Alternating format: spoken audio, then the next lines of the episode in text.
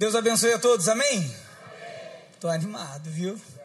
Cheguei animado, cheguei um pouco mais cedo. É, tô, irmãos, eu estou numa fase boa da vida, amém? Mas, virei avô. Gente, uma coisa incrível esse negócio de ser avô. Sabe? Eu, fala, eu falava assim, avô, você é um avô. Não. Quando eu vi o rostinho da minha neta, falei, Jesus, como é que pode? tá assim, irmão. Gente, eu estou sufocando às vezes minha filha, eu fico sem graça, que fico ligando chamada de vídeo, que ela, ela, ela mora em São Paulo, eu fico assim, deixa eu ver, deixa eu ver. É. Eu não estou ficando bem não, gente, orem por mim em nome de Jesus, amém? Mas eu estou assim, eu estou animado, eu estou feliz com a vida, eu acho que nós temos que olhar para a vida por esse lado mais assertivo, mais positivo, problemas eles existem. Irmãos, eu estou tão empolgado, tão assim animado. Eu estava lendo o Salmo 23 agora, querendo pregar o Salmo 23. Eu falei, para com isso. Toma o um remédio, volta para a mensagem que você tinha anotado. e aí eu voltei, irmão, sério. Falei, gente, nós temos que orar pelas nossas vidas. Amém, igreja? Você sabe que muitos problemas é porque está precisando ajustar esse seu lado emocional aí. Você está ansioso demais, irmã. Você está ansiosa demais, você está agitado. Descansa no Senhor. Aí eu estava lendo assim, estava assim, o Senhor é meu pastor e nada me faltará. Irmãos, calma. Aí depois eu pensei, eu tenho que orar também porque nós estamos andando muito assustados com o mundo. Não é verdade, irmãos? Ainda que eu ande pelo vale da sombra e da morte, não temerei mal nenhum. Por quê? Por quê, irmãos? Porque o Senhor está com você. Eu comecei a pensar, dá para caminhar confiando nele. E por último, é a esperança do futuro. Irmãos, o salmista diz: põe uma mesa na presença dos meus adversários. Irmãos, eu fiquei olhando isso, falei, Deus está guardando a gente, porque a gente, nós ficamos muito ansiosos para resolver alguns problemas, mas Deus está falando que vai colocar numa mesa, entendeu? Você vai sentar, a coisa vai ser resolvida, amém? Vamos ter esperança nisso? Deus é conosco? Mas hoje, para não, agora que eu já falei o que eu iria falar, pronto, já passou a ansiedade, agora eu estou bem. Abra comigo a palavra do Senhor. Atos, capítulo de número 12. Você sabe que eu estava relendo. E aí, eu, hoje eu cheguei aqui mais cedo na Tijuca, fui para uma salinha, comecei a, a, escrever. Aí o pastor Patrick me perguntou: agora você está assim? Eu falei: estou nessa também escrevendo. Mas eu acho que Deus, eu orei ao Senhor, Deus falou comigo, e eu quero compartilhar com vocês. Amém? Quem achou diz amém aí? Você não me deixa pregando sozinho, não, amém, irmã? Ô irmão, Vamos juntos? Dá um glória a Deus, um aleluia. Amém? Aquece aí, vamos juntos, hein? Versículo 1. Por aquele tempo, o rei Herodes mandou prender alguns da igreja para os maltratar. Mandou matar a espada Tiago, irmão de João. Vendo que isso agradava aos judeus, prosseguiu, mandando prender também Pedro. E eram os dias dos pães sem fermento. Depois de prendê-lo, lançou-o na prisão, entregando-o a quatro escoltas de quatro soldados cada uma para o guardarem. A intenção de Herodes era apresentá-lo ao povo depois da Páscoa. E assim, Pedro era mantido na prisão, mas havia oração incessante a Deus por parte da igreja a favor dele. Na noite anterior ao dia em que Herodes ia apresentá-lo ao povo, Pedro dormia entre dois soldados, preso com duas correntes. Sentinelas junto à porta guardavam a prisão. Eis, porém, que sobreveio um anjo do Senhor e uma luz iluminou a prisão. O anjo tocou no lado de Pedro e o despertou, dizendo: Levante-se depressa. Então as correntes caíram das mãos dele e o anjo continuou: Coloque o cinto e calce as sandálias. Ele assim o fez. O anjo lhe disse mais: Põe a capa e siga-me. Então, saindo, Pedro o seguia, não sabendo que, é, que era real o que estava sendo feito pelo anjo. Ele pensava que era uma visão. Depois de terem passado a primeira e a segunda sentinela, chegaram ao portão de ferro que dava para a cidade, o qual se abriu automaticamente. E saindo, enveredaram por uma rua, e logo adiante o anjo se afastou dele. Então Pedro, caindo em si, disse: Agora sei que, de fato, o Senhor enviou seu anjo e me livrou das mãos de Herodes e de toda a expectativa do povo judeu. Ao se dar conta disso, Pedro resolveu, resolveu ir à casa de Maria, mãe de João, também chamado Marcos, onde muitas pessoas estavam congregadas e oravam. Quando ele bateu a porta da frente, uma empregada chamada Rode foi ver quem era. Reconhecendo a voz de Pedro, ficou tão alegre que nem o fez entrar, mas voltou correndo para anunciar que Pedro estava à porta. Então os outros disseram: Você ficou louca? Ela, porém, persistia em afirmar que era verdade. Então disseram: É o anjo dele. Enquanto isso, Pedro continuava batendo. Quando abriram a porta, viram-no e ficaram admirados. Amém? Somente até aqui? Pastor já orou junto com a igreja. Amém? Eu creio. Deus está no controle. Vamos juntos, meus irmãos. Quando eu li, revisitei esse texto, eu fiquei pensando em um monte de coisa. Minha mente foi assim, nossa, que cena, né, irmãos? Resumindo, Deus é um Deus de livramentos, amém? Você percebe aqui que isso é, é uma parte da trajetória de Deus na nossa vida. É claro que olhando, lendo o texto, fica fácil, porque você já tem a história e o resultado da história. Às vezes não é assim na nossa vida. Você pode estar na prisão nesse momento aí, num momento difícil que você não sabe ainda o final.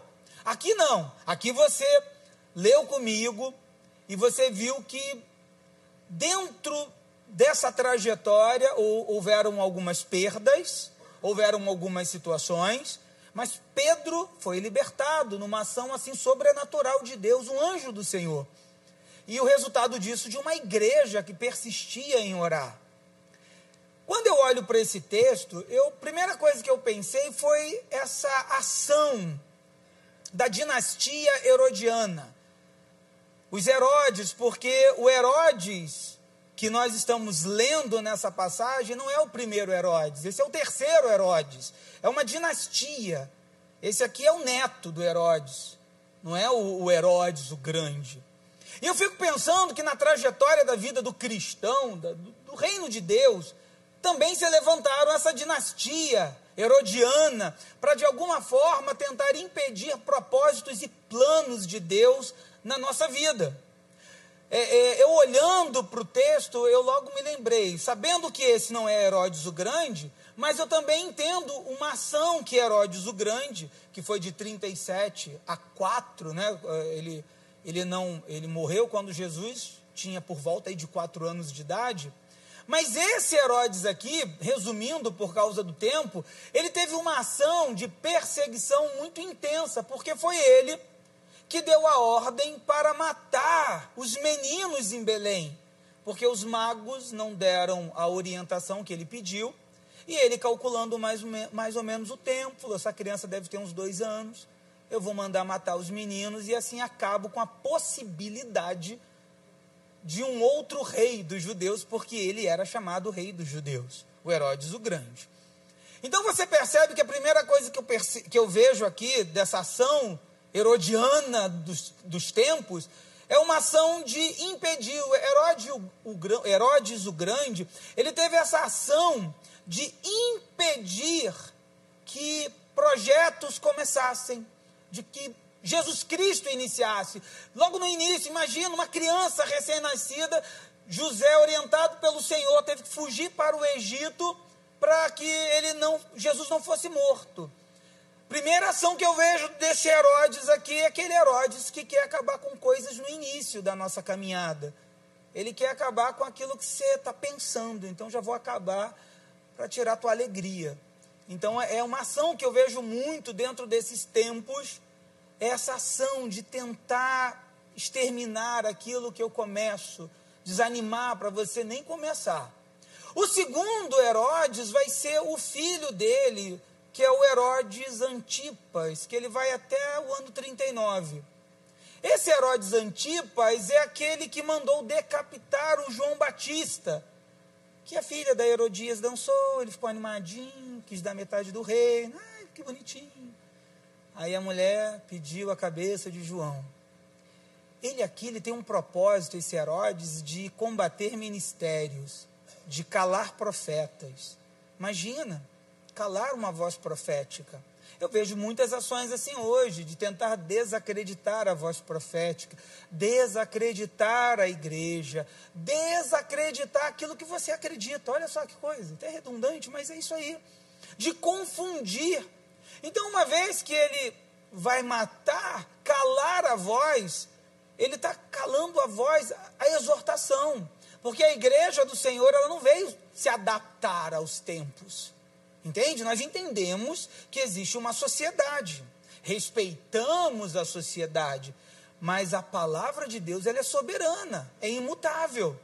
Então, mas essa ação do Herodes, do Antipas, é isso aí, é calar a voz profética. E depois, quando Jesus foi preso, ele queria ouvir uma profecia de Jesus. Meu irmão, presta atenção: quem cala profetas não ouve a voz de Deus.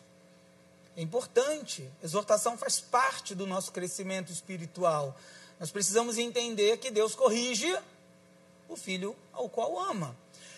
Esse Herodes aqui agora que nós estamos falando, que é o Agripa I, que é neto, ele vai ficar apenas três anos reinando.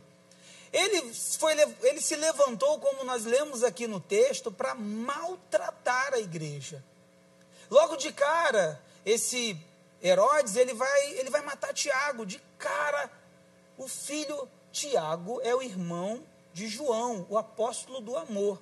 E é impressionante pensar nisso, que mesmo João perdendo Tiago, ele não azedou. Ele, e a gente vê na história que ele se torna um apóstolo, a gente chama João do apóstolo do amor. Mas as perdas no caminho não azedaram o coração dele. Ele soube, ele soube prosseguir. Muitas vezes nós não vamos ter, irmãos, não se iludam. Nem sempre teremos tudo, iremos ter tudo o que queremos. Mas ainda assim o nosso coração vai ficar aceso, cheio do amor de Deus para nos fazer prosseguir. Eu fico até pensando sobre isso, que notícia difícil, né? Porque quando você lê a Bíblia, irmão, você vai ver que o Tiago, nossa, era cada história bacana com, com João, os filhos de Zebedeu. Foram um dos primeiros a seguir a Jesus. Foram eles que começaram. E essa turma, Pedro, Tiago e João, estavam sempre juntos. E aí é, é, até difícil pensar que ele vai ser o primeiro Marte. Mas acontece. João não azedou, não, viu? Deixa eu te falar uma coisa as perdas que nós estamos tendo na vida não irão azedar o nosso coração, porque Jesus tem um amor especial. Jesus, ele vai sempre nos sustentar, meu irmão e minha irmã. Então eu fico olhando para isso.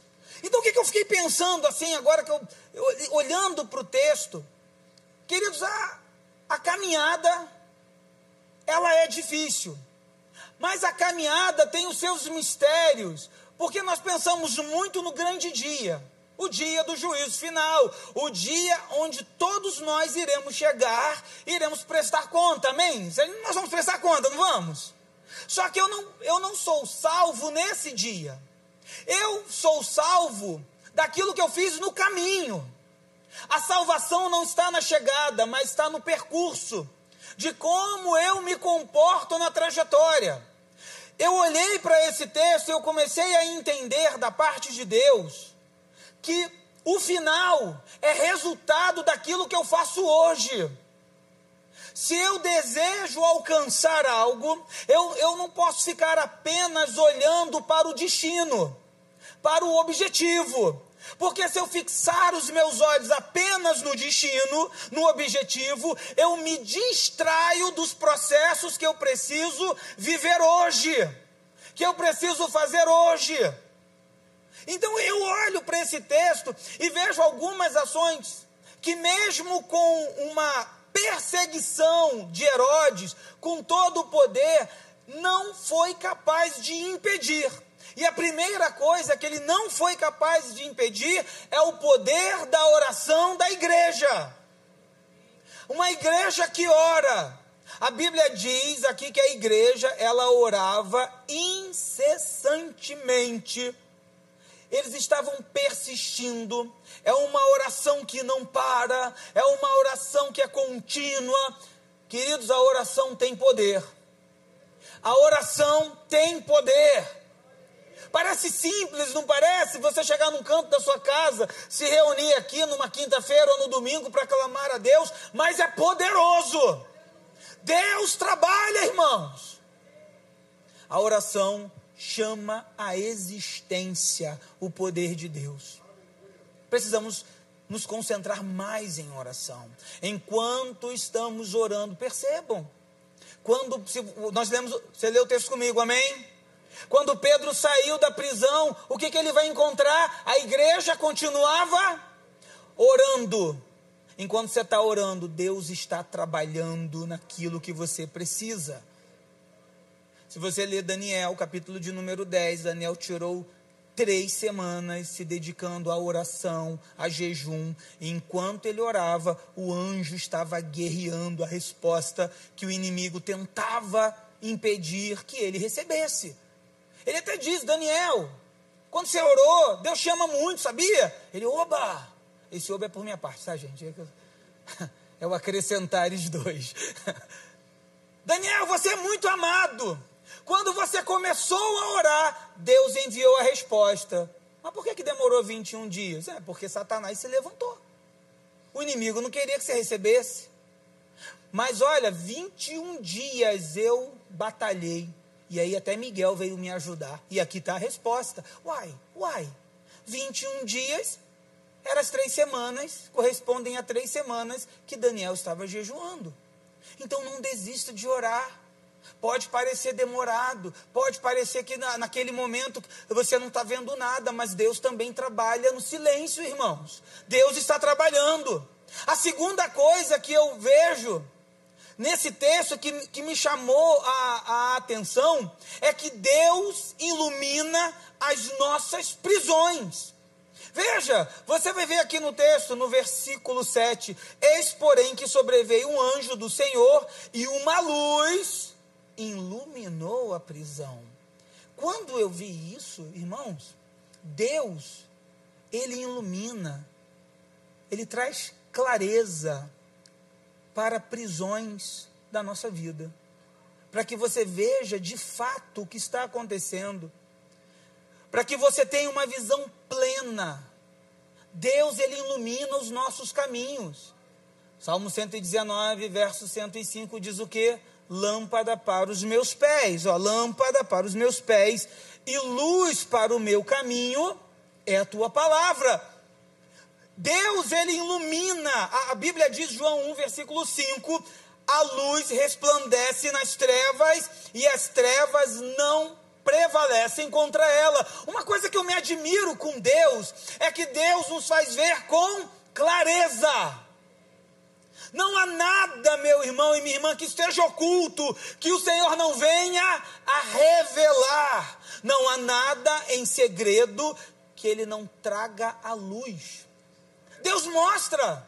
Quando nós oramos a Deus, Senhor, me mostra aonde eu preciso ajustar coisas na minha vida. Deus mostra. Você sabia que tem muitas prisões que nós nos colocamos? Ah, irmãos, eu estou me libertando de algumas prisões. Tem gente que está me magoando, sabia? Aí sabe o que eu faço? Eu falei, irmão, não vou ficar com essa mágoa, não. Olha, eu te perdoo em nome de Jesus, leva teu veneno para lá, está perdoado. Porque quando você não perdoa, o veneno fica na tua corrente sanguínea. Você está sabendo disso? Te contaram, não? Raiz de amargura?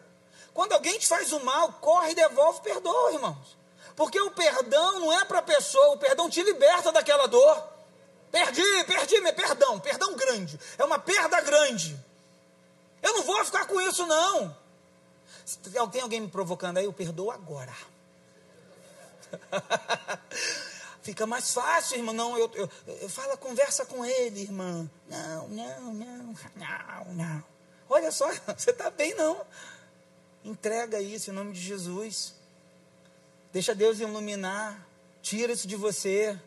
É, é, eu estava conversando com uma pessoa, eu não sinto para perdoar, eu perdoo para sentir. É um processo, irmãos, quando eu obedeço. Deus ilumina as minhas prisões. Pedro estava preso e agora o anjo do Senhor, ele está iluminando. E é interessante que eu vejo aqui que Deus, a terceira coisa, que eu fico livre dentro da prisão. Sabe o que, que você estar livre dentro da prisão? Que no versículo 7 diz que as correntes caíram da mão de Pedro. Você fica livre. Tinha dois guardas com ele, só que os guardas continuaram lá dormindo tranquilamente. E Pedro estava livre. Sabe o que é estar livre dentro da prisão? É viver uma situação que eu não posso sair agora, mas essa situação não consome a minha paz. Você sabe o que é isso, irmãos? Ô irmã, você está vivendo uma situação que tem um tempo, mas você está livre dentro da prisão. Ela não conduz, porque, deixa eu te falar uma coisa: às vezes você tem um problema e ele consome toda a tua alma. O que, que você tem? Muito bem. Mas você não está bem comigo, não. Uma, ainda estou chateado com essa situação. Irmãos, com Deus, a paz que excede todo entendimento repousa sobre a sua vida. Pedro, a primeira coisa, ele está iluminando, o anjo está iluminando e ele está sendo libertado, ele está livre. Ele não está preso. Eu vejo, eu sempre, eu sempre vou falar do meu irmão Estevão. Falo que o Estevão, lá do lote 15, é meu irmão, porque ele faz hemodiálise três vezes por semana, três vezes por semana, ele fica preso numa máquina quatro horas filtrando sangue. Mas você não vê esse menino chorando, você não vê esse menino se lamentando, você vê esse menino adorando a Deus. Ele está livre na prisão. Irmãos, nós precisamos pedir a luz de Deus na nossa vida. Uma oração desperta o milagre de Deus para que você seja livre eu fico pensando, eu, a mesma analogia comparativa de Daniel, capítulo de número 3. O Misael, o Azarias e o Ananias, eles foram jogados na fornalha de fogo, que foi aquecida sete vezes. Porém, qual foi a visão do rei? Eu estou vendo, estou olhando daqui. Olha só, o homem tinha vista, né? Eu estou vendo quatro. Agora estou vendo quatro pessoas. Tem um lá dentro com eles. E eles estão livres dentro do fogo. O fogo não queimou a roupa, não queimou o cabelo, não queimou o sapato. O fogo só queimou o que prendia as cordas. Dentro das prisões, dos processos da caminhada, Deus vai te deixar livre. Para que, pastor, que eu vou estar livre? Aí tem aqui de novo. Para que você tenha controle emocional nas suas decisões difíceis.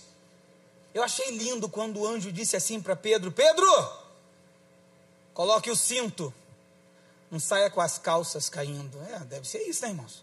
Não é isso o cinto? Eu estou com o meu cinto aqui. Quem está de cinto aí, irmãos? Está todo mundo seguro. Aleluia, que levantou a mão. Pedro, coloque o cinto e calce as sandálias. Ô Pedro, antes de ir, coloca o casaco, está frio lá fora.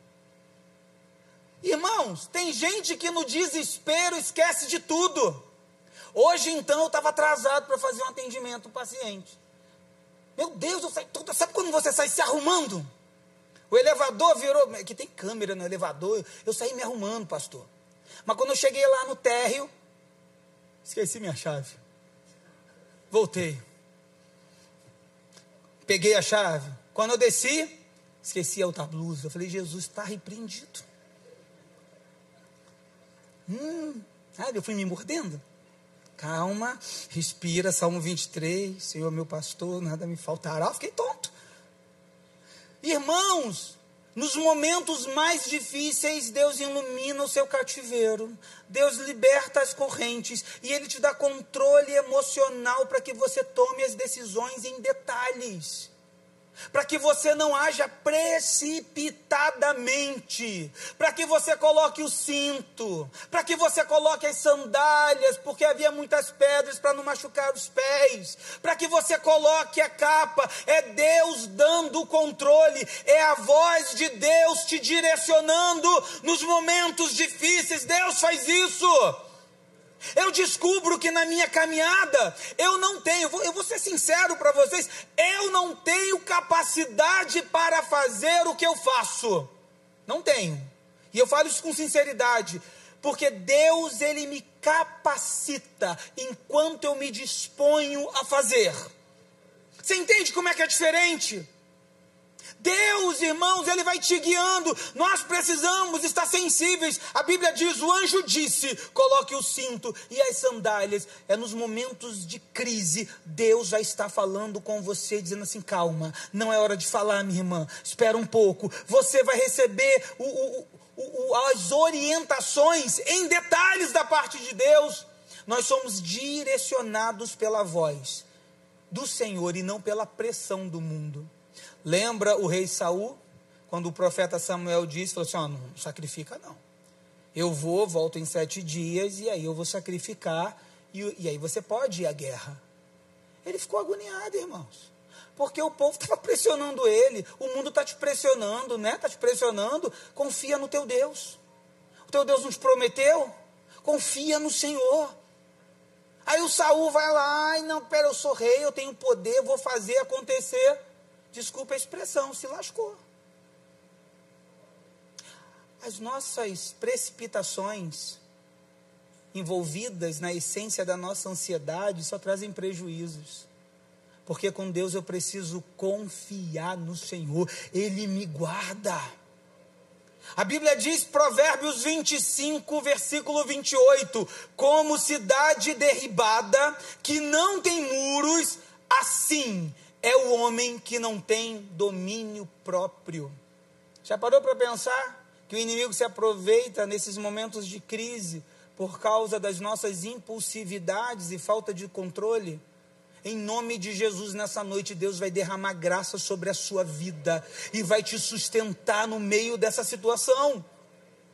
A quinta coisa, meu irmão, confie no Senhor, mesmo que o caminho pareça impossível. Tem uns caminhos que Deus, olha, eu vou contar para vocês. Tem uns caminhos difíceis, tem ou não tem, irmãos?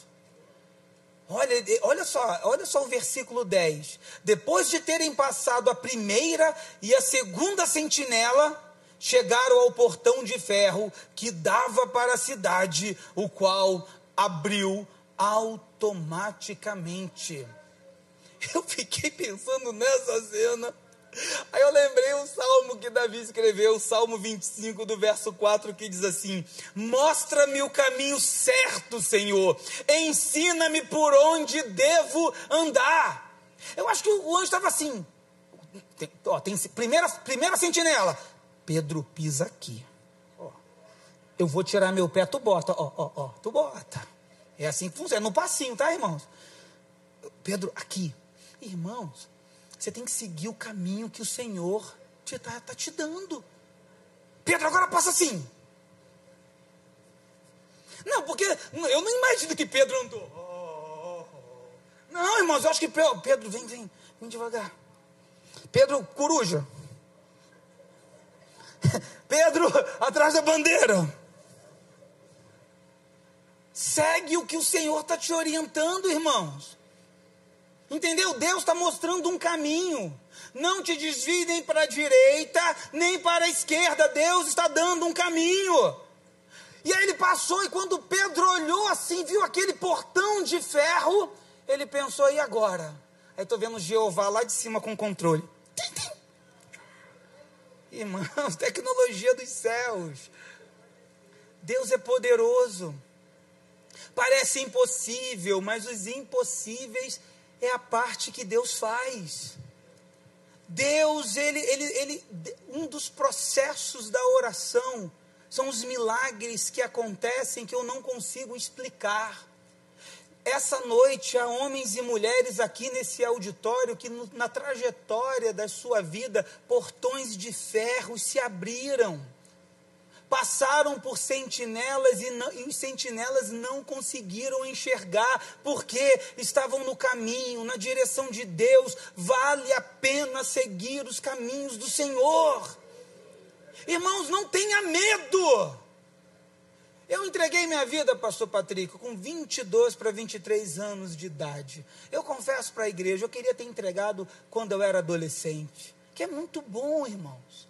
É uma vida que Deus, ele, ele te traz felicidade, ele te traz alegria. Hoje me perguntaram assim de manhã, ah, mas eu quero ser feliz. Eu falei, o que é felicidade?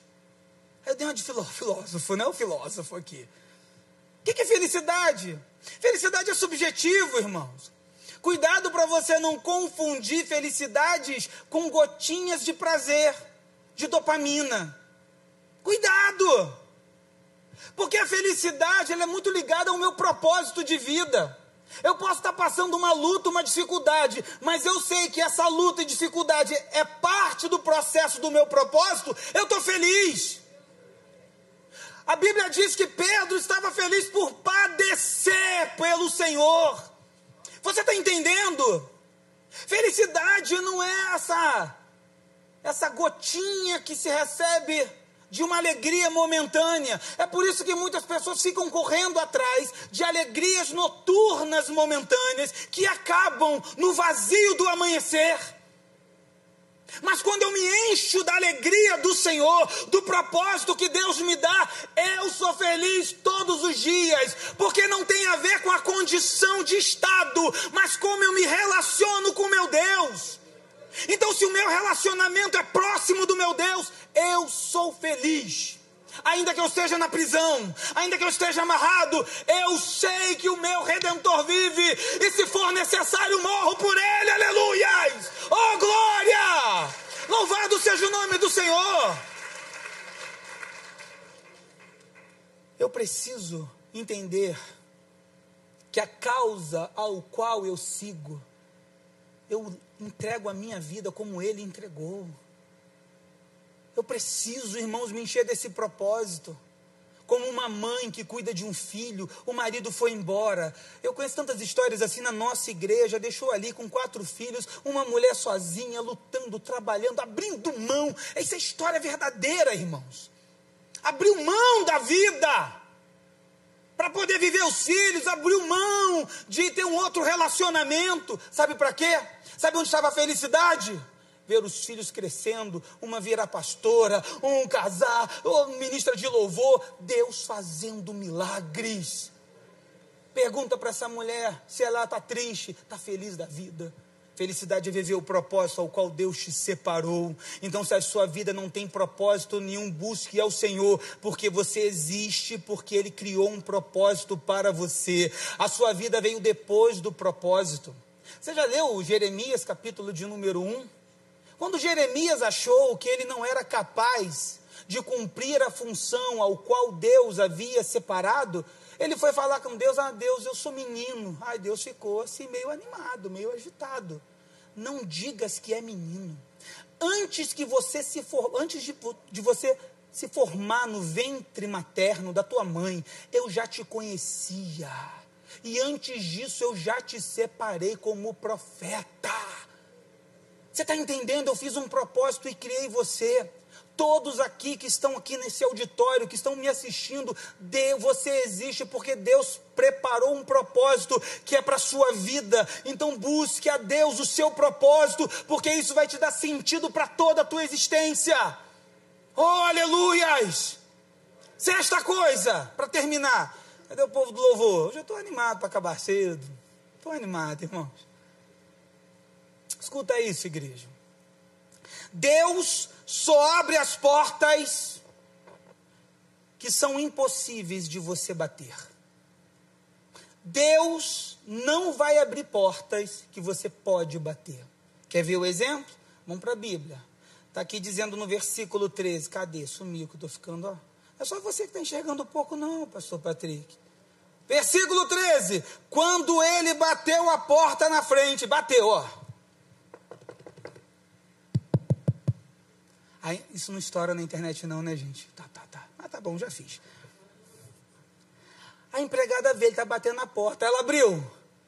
Gente, que agonia de vida. O homem está fugindo da prisão. O anjo fez um milagre. Ela não abriu. Ah, é Pedro! Ela abre. Ele está gritando: abre! E ela está lá, a rode. Ela não abriu, irmãos. Você acha que Pedro parou? Leia o versículo 16. Diz assim: enquanto isso, Pedro continuava batendo na porta. Irmãos, tem portas que você precisa continuar batendo. A Bíblia diz: peça e lhe será dado. Busquem e acharão. Batam e a porta será aberta para vocês. Você está entendendo? Portas que eu posso bater, Deus não vai abrir. Deus abre portas de ferro que são impossíveis na minha vida, mas tem portas, portas da oração. Eu posso persistir, eu posso me esforçar, porque isso faz parte do processo. Ele escreve em Lucas 18, dando um exemplo da viúva e do juiz que era iníquo, que nem acreditava em Deus. E qual é a, a moral da história? É que ele está dizendo assim: será que Deus não fará justiça aos seus escolhidos, que a ele clama de dia e de noite, embora pareça demorado em defendê-los? Digo a vocês: depressa lhes fará justiça. Contudo, o filho do homem, quando o filho do homem vier, será que ainda encontrará fé? Irmãos, quando eles abrem para Pedro, nem eles se deram conta que as orações estavam sendo atendidas no momento em que começaram a clamar. Quem sabe essa noite? Deus separou essa porção para acender em você aquela chamazinha da fé, que se eu começar a clamar, bater na porta dos céus e pedir em nome de Jesus, o milagre acontece na minha.